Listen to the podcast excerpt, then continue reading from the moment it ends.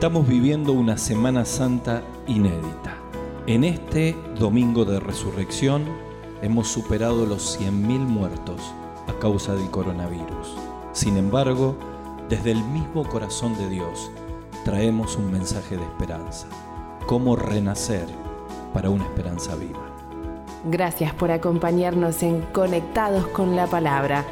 Gustavo Caramelino hoy nos trae el tema Renaciendo para una esperanza viva.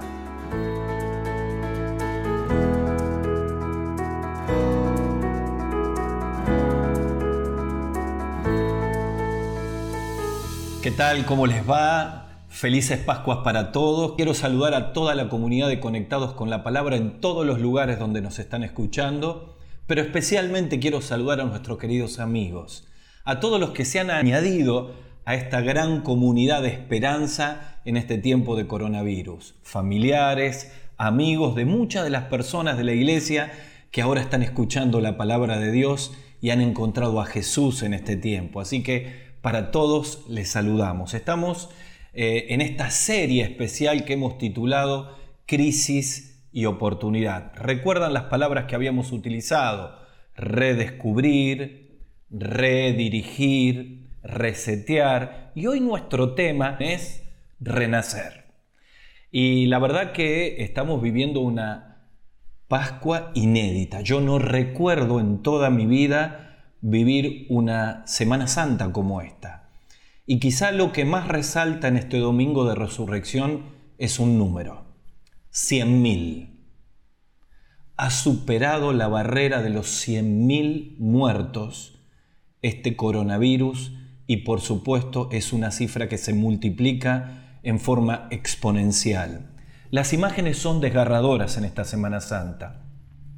Los cadáveres apilados, máquinas retroexcavadoras sepultando los cadáveres en las ciudades, los crematorios colapsados, la gente que no puede despedir a sus seres queridos.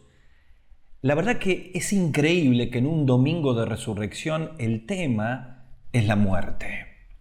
Y saben que yo no vengo a hablarles de eso, le vengo a hablar de la esperanza que hay después de la muerte.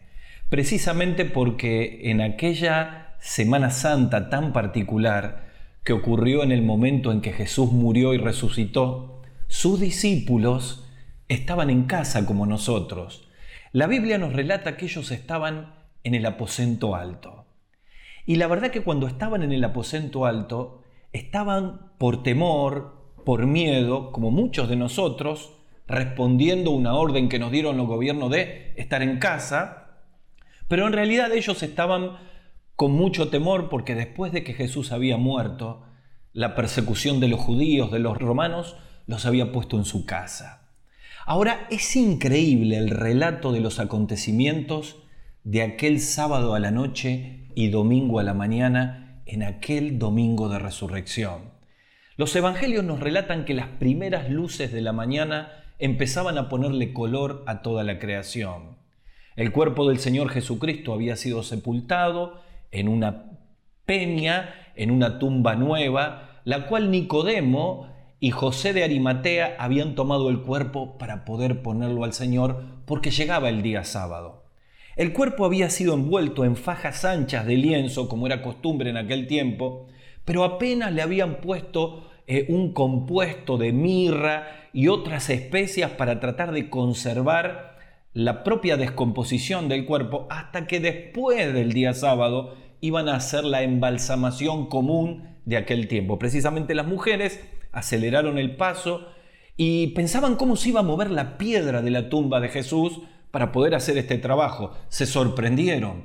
Llegaron, la piedra estaba removida, no vieron al Señor, corrieron y llegaron a la casa donde estaban los discípulos, el aposento alto.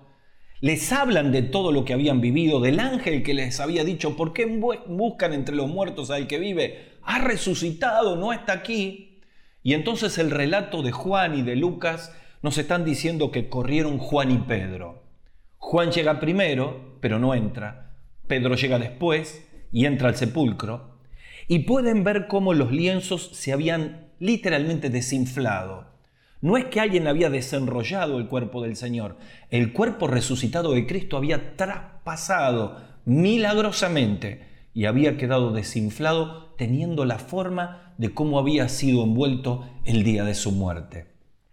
El Señor le aparece a María, el Señor le aparece a los discípulos, el Señor le aparece a los dos caminos a Maús y aquel grupo de discípulos que estaba con temores, hablando todo el tiempo de la muerte del Señor, que era el tema dominante en Palestina, cambia completamente cuando Jesús irrumpe en medio de ellos con la puerta cerrada y les dice, paz a vosotros. A partir de ese momento, en un ambiente de muerte, todo cambia y comienza a experimentar lo que transformó la vida de aquellos discípulos, de toda la iglesia primitiva y de millones y millones de cristianos a lo largo de toda la historia.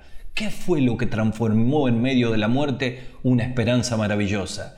Es lo que el mismo apóstol Pedro dice en Primera Pedro, en la Biblia capítulo 1, versículo 13, y esta es la palabra que les traigo en este tiempo.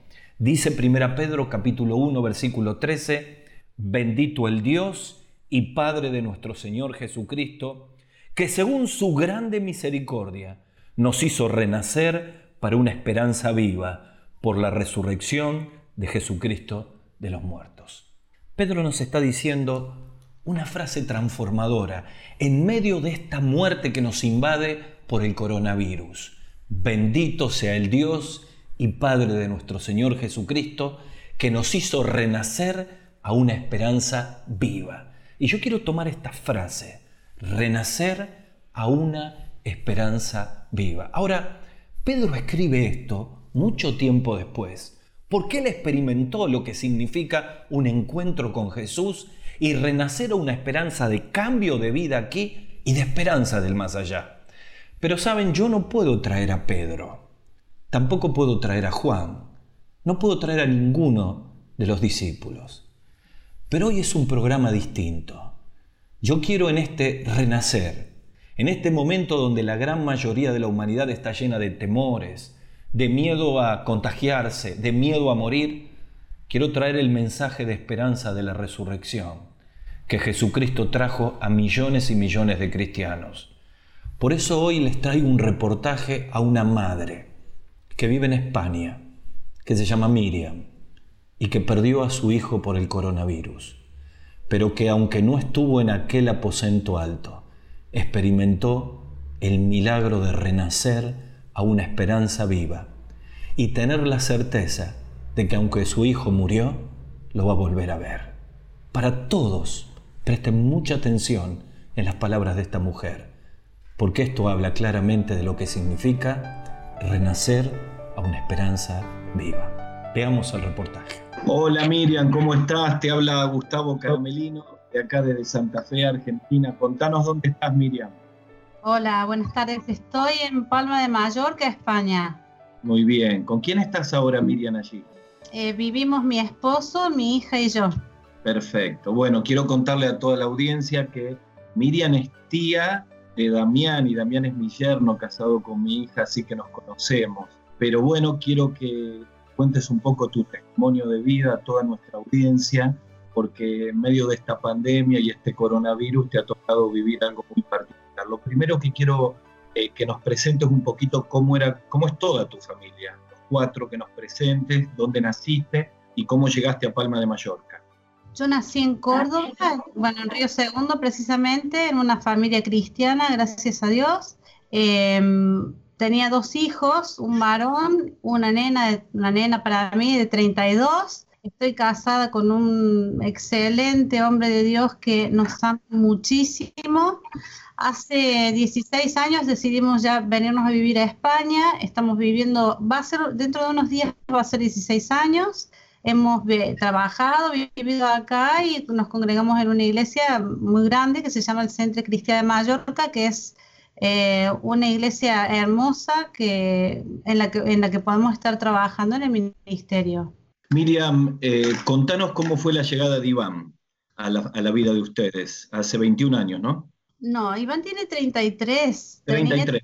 33. Tuve un parto complicado, estaba yo internada, me tendrían que haber hecho cesárea, no me hicieron, el parto se pasó, él tuvo una, una hipoxia perinatal que se llama que falta de oxígeno en el parto y le quedó como consecuencia y como secuela una parálisis cerebral infantil con algunos problemas, digamos, complicados de salud. De todas maneras, para mí, yo siempre digo que el Señor puso gracia en mi corazón desde el momento que Él nació, porque yo tomé este niño en mis brazos cuando Él tenía, nada, unas horas de vida, y fue hermoso la relación que el Señor hizo desde ese momento, desde el momento cero, porque yo lo amé así como Él era, nunca me pregunté por qué el Señor me lo mandó así, no, fue algo como un enamoramiento instantáneo y eso obviamente se lo atribuyo a Dios porque en mí no existe la posibilidad de tener una aceptación plena de cualquier circunstancia, pero sí sé que eso fue algo que Dios hizo en mi corazón. Yo viví con él siempre y hemos crecido muchísimo juntos. Yo, siempre digo que todo lo, lo, que aprendí, lo más importante de la vida, lo aprendí junto con él, en el camino de las dificultades pero también puedo decir que el Señor nunca nos abandonó y que siempre estuvo ahí ayudándonos y acompañándonos en todo, ¿no? Bien, ¿qué significó la compañía de Dios en este tiempo hasta que partió Iván? ¿Qué significó en todos los años con, con Iván que Dios esté en tu vida? Significó esperanza y paz, porque una cosa que yo trabajé mucho en él, no solamente yo, sino a nivel familiar, trabajamos mucho en él, fue la fe. Entonces, él entendía que orar era necesario, que juntarnos a leer la Biblia era necesario, que ir a la iglesia era necesario porque nos hacía bien, cantar era algo hermoso que se podía disfrutar y ese interactuar en medio de la fe hizo que él muchas veces en circunstancias en las que se sentía mal, él siempre quería que orara, por ejemplo, decía, mamá, ora acá, ¿no? Que ponga la mano en su cabeza y ore. Eso también me alentaba a mí, porque yo veía que él tenía una relación con Dios que a lo mejor yo desde acá no la entiendo, pero que yo sé que él era del Señor. Él fue un santo apartado y escogido por Dios, y eso es algo que me alentó siempre, porque yo no sabía cuánto tiempo iba a vivir. De hecho, él le habían dado 15 años de vida y lo superó ampliamente. Pero en esa dificultad de decir, el Señor lo lleva o no, estaba la posibilidad de que él se iba al cielo y de que yo un día lo iba a volver a ver y que lo iba a ver completamente transformado, que es la esperanza que tengo, por lo tanto tengo paz. Miriam, ¿cómo, cómo fue que él se contagió de coronavirus y cómo, se cómo, cómo fueron los acontecimientos hasta su partida? Él se contagió en, un, en el colegio al que iba, que era un centro de día para niños especiales. Se lo detectaron un poco ya muy avanzado, entonces cuando lo internaron tenía una neumonía, ya estaba complicada la enfermedad y bueno, fue un proceso de desencadenamiento porque él en dos días estaba desahuciado. Yo lo internaron el lunes, ya el miércoles me dijeron que no había nada para hacer. Entonces lo que hubo después fue para mí toda una cuestión muy espiritual. No quiero con esto parecer eh, escéptica, fue real lo que estoy contando.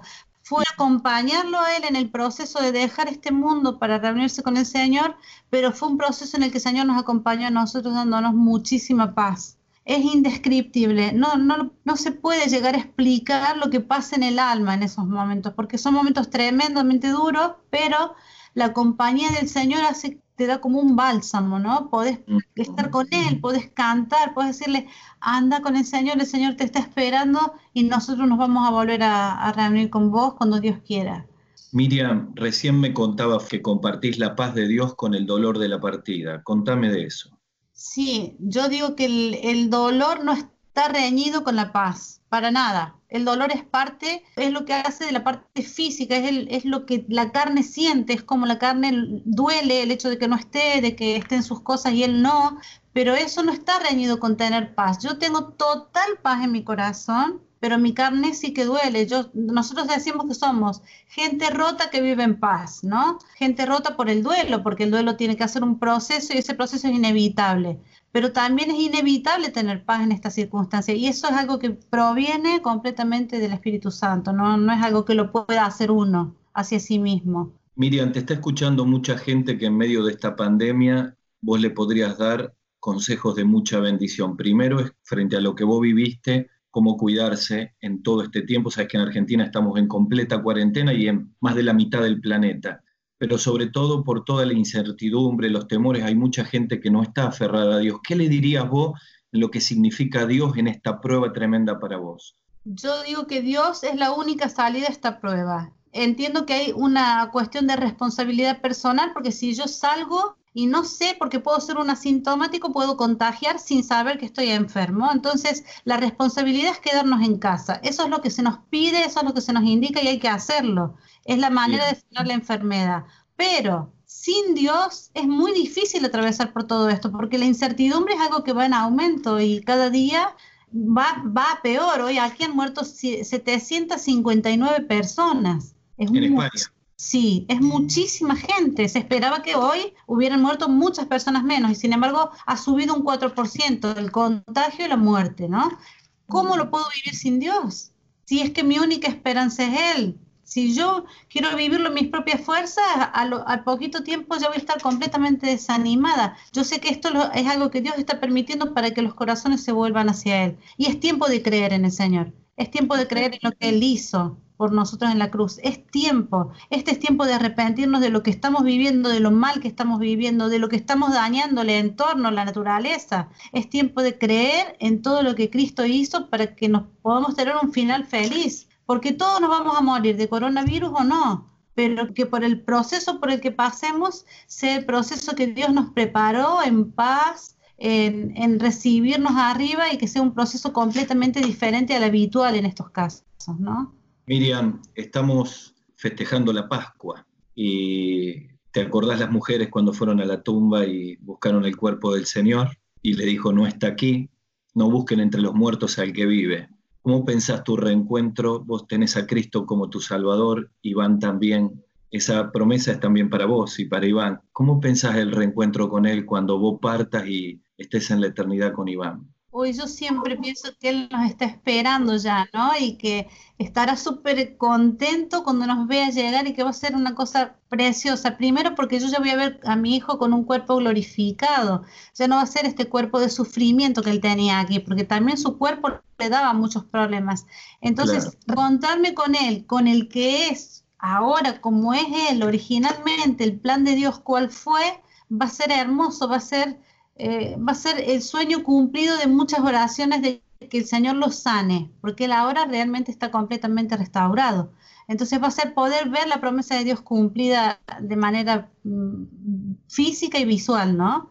Va a ser hermoso. Esta esperanza maravillosa que vos tenés, me gustaría que terminemos este reportaje dejando un mensaje a muchas personas que nos están escuchando y no creen en Dios y tienen temor a la muerte. El testimonio de una madre que perdió un hijo, pero que tiene esperanza, no se encuentra mucho, Miriam. ¿Cuál sería tu mensaje para todos nosotros en este domingo de resurrección, habiendo perdido a Iván, pero con la esperanza de que lo vas a volver a ver? Mm, yo he visto mucha gente enferma ya para morir, ¿no? Y había una gran desesperación porque ellos no creían en lo que nosotros teníamos como fe para mí Domingo de Resurrección tiene un significado muy fuerte porque yo pienso mucho en el día en el que el Señor venga y sean resucitados los que han muerto en Cristo. En ese caso, el Señor resucitaría a mi hijo primero y luego yo iría y me reuniría con él. Es una esperanza gloriosa, es lo que nos mantiene vivos, es lo que nos mantiene alerta, es, es, lo que nos mantiene queriendo vivir en santidad, es lo, que, es lo que nos mantiene con la esperanza total de fe de que esto es un tiempo y de que la eternidad es mucho más que la vida acá. La eternidad es muy larga. Por eso tenemos que saber que el tiempo que el Señor nos da para vivir acá tiene que ser un tiempo de búsqueda hacia Él, de encontrarnos con Él y de vivir de la manera que Él nos ha indicado en la palabra de Dios. Y eso es lo que te da el resultado de la paz y la esperanza de poder volvernos a ver. Eh, Jesús dijo, Miriam, y vos lo sabes muy bien, yo soy la resurrección y la vida, el que cree en mí.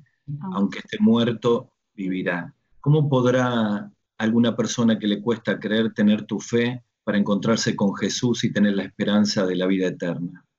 Solamente tomar la decisión y saber que el Señor no hace ninguna cosa con despropósito, no se le atribuye a Dios despropósito alguno. Entonces todo lo que me ocurre en la vida tiene que ser un canal que me acerque a Dios. Es también la disposición del corazón, es querer creer tiene que haber una, actitud de, humillarme y saberme necesitado de Dios. Yo creo que esto es algo que es fundamental. Saber que por mis propios méritos yo no puedo ir a ningún lado, yo no hubiera ido a ningún lado. Que para eso Cristo pagó un precio de muerte, de vida aquí en la tierra muy dura, de muerte, de resurrección y de ida al cielo para preparar un lugar para todos nosotros. Si nosotros entendemos que el Evangelio es muerte, que trae vida y que la actitud mía tiene que ser humillarme para, para ir rendida a los pies del Señor, pedirle que Él haga la obra en mí, aún en medio de mi incredulidad, Dios me puede responder.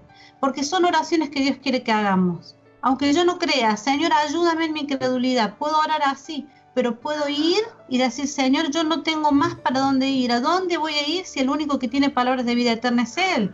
Entonces, rendirme y, y reconocer que Él es Dios, que se hizo carne, que murió por nosotros para que tengamos vida eterna. Y eso cambia la perspectiva de la vida y la perspectiva de la muerte también. Muy bien, Miriam. Muchísimas gracias por tu testimonio. Oramos para que Dios te bendiga, le fortalezca a vos, a Carlos, a tu hija, a toda la familia. Te saludamos desde Santa Fe, allí en España, y gracias por estar con nosotros y darnos este mensaje de esperanza en este domingo de resurrección. Muchísimas gracias por contar conmigo y que Dios los bendiga mucho, mucho. Muchas gracias. Aquí estamos de nuevo y quiero decirles que después de hacer este reportaje quedé impactado como todos ustedes de la fe y la esperanza de Miriam. Las palabras de 1 Pedro capítulo 1 versículo 13 sin duda fueron expresadas en este reportaje. Vuelvo a decírselos. Dice la Biblia allí, el apóstol Pedro, bendito sea el Dios y Padre de nuestro Señor Jesucristo, que nos hizo renacer para una esperanza viva. Y yo quiero detenerme en esta frase. En medio de este mundo de muerte, en medio de toda una humanidad conmocionada, la frase es, Jesús nos hizo renacer para una esperanza viva. Y quiero que piensen estas tres palabras. Renacer, esperanza viva. Porque esta es la bendición que Dios le quiere traer en esta Semana Santa si tenés un encuentro con Jesús. La primera palabra, renacer, me está hablando de cambio la segunda palabra, esperanza, me está hablando de certeza. Y la tercera palabra, vida, me está llevando al cielo. Cambio, certeza y cielo. Tres bendiciones que pueden estar en tu vida, como en la vida de Miriam, como en la vida de muchos de nosotros, si abrís tu corazón a Jesucristo, que puede darte vida más allá de la muerte. La primera bendición, cambio. Dice aquí el apóstol Pedro, nos hizo renacer. Miriam decía, somos gente rota, pero con paz. ¿Qué puede traer paz en medio de semejante tormenta? Que Jesucristo ha entrado en el corazón y ha quitado la causa, la consecuencia, lo peor de nuestras vidas, que es el pecado. Miren, nos cuesta tanto aceptar el pecado. Nos cuesta tanto reconocer que mentimos, que tenemos malos pensamientos, que codiciamos, que tenemos rencores, y todo esto nos ha separado de Dios.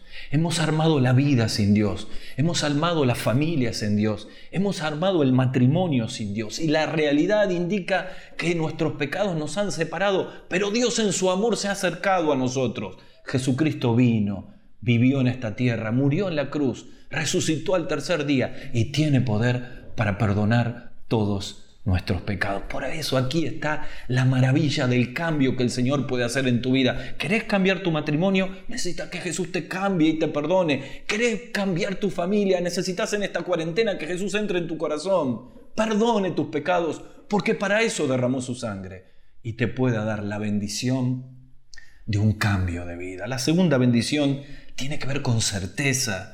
Miren, Miriam decía cuando les hablábamos de esto, cuando le hice la pregunta, Miriam, ¿qué pensás que va a ser aquel encuentro con Iván? Y el rostro se le iluminó, porque tiene la certeza de que lo va a encontrar. Cuando una persona tiene certeza que después de la muerte se va a encontrar con el Señor, solamente aquellos que han experimentado la presencia de Dios en su vida, cualquiera sea la circunstancia, y que la misma presencia de Dios los va a ayudar en el transitar de esta tierra y cuando cruzamos el umbral de la muerte. Miren en el Salmo 48, 14 el salmista dice, este es el Dios nuestro, eternamente y para siempre. Escuchen, Él nos guiará más allá de la muerte. De nuevo, Él nos guiará más allá de la muerte.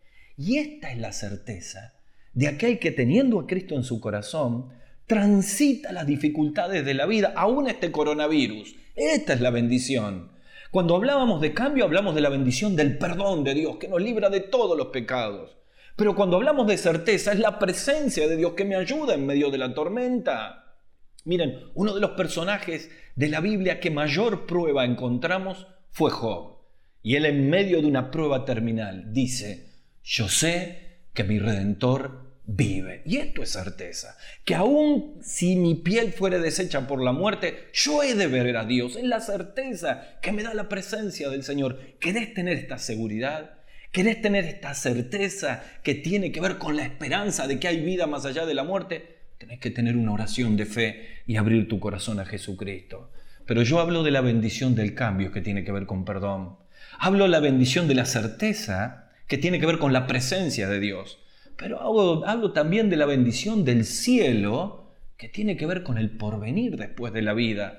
El salmista nos decía esto. ¿Cómo puede una madre, perdiendo a su hijo, rota por el dolor, tener la confianza que lo va a ver más allá? Mira, hace tiempo, unos años, una querida mujer que estaba en nuestra comunidad, su nombre es Violeta, estaba a punto de morir. Yo la fui a visitar al sanatorio, su hermana la estaba cuidando y yo la tomaba de la mano, ya estaba con la máscara de oxígeno para partir y entonces comenzaba a darle palabras de lo que vendría. Y yo le decía las palabras del Salmo 23, aunque ande en valle de sombra o de muerte, no temeré mal alguno, porque tú estarás conmigo. Y ella me apretaba.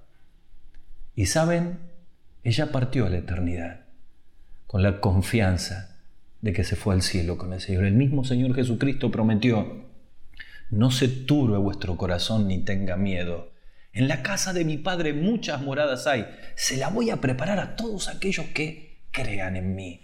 Sabes, muchos creen que el cielo es una historia, el cielo es una realidad. Es el lugar que todos aquellos de cualquier religión que entregando nuestra fe en Jesucristo, confiando en Él y pidiéndole perdón por nuestros pecados, vamos a recibir el cielo cuando partimos a la eternidad. Por eso quiero concluir en este tiempo invitándote a orar. Nuestro tema ha sido renacer para una esperanza viva. ¿Querés tener la certeza de Miriam? ¿Querés tener la seguridad de que Jesús está en tu vida, perdona tus pecados y puede ser tu Salvador? Podés recibirlo con una oración de fe. Por eso quiero desafiarte en este momento a que puedas tener la esperanza de que podés renacer a la eternidad. Y lo puedes hacer con una plegaria de fe que voy a guiarte. Ora conmigo, allí donde estás, y decile a Dios así, Señor Jesús, te doy gracias porque moriste en la cruz por mí, pero también te doy gracias porque resucitaste Quiero pedirte perdón por mis pecados. Quiero pedirte que vengas a mi corazón. Señor, te recibo como mi Salvador en mi corazón. Y quiero que me des un lugar en el cielo. Oh Señor, cambia mi vida. Te lo pido en el nombre del Señor Jesús. Amén. Dios les bendiga y felices Pascuas. Hasta aquí, conectados con la palabra, con Gustavo Caramelino. Ahora puedes escucharnos en nuestro canal de YouTube, Conectados con la Palabra, o a través de nuestro podcast en Spotify. Para más información, síguenos en Facebook o escríbenos a conectadosconlapalabra.gmail.com.